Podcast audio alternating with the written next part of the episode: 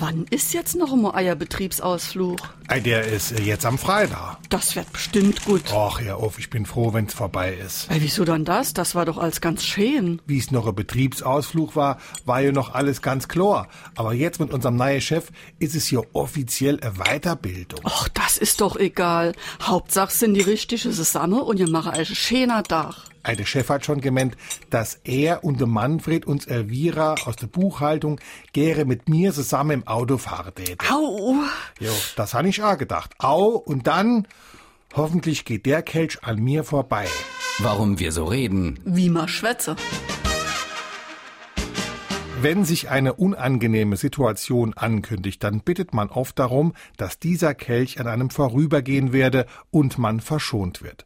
Der Ausdruck geht zurück auf die Bibel und findet sich im Markus und im Matthäusevangelium.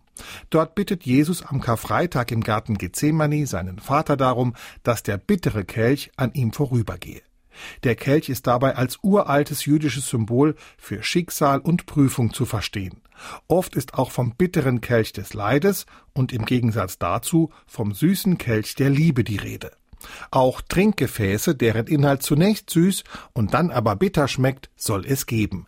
Daher rührt auch die Redewendung bis zur bitteren Neige.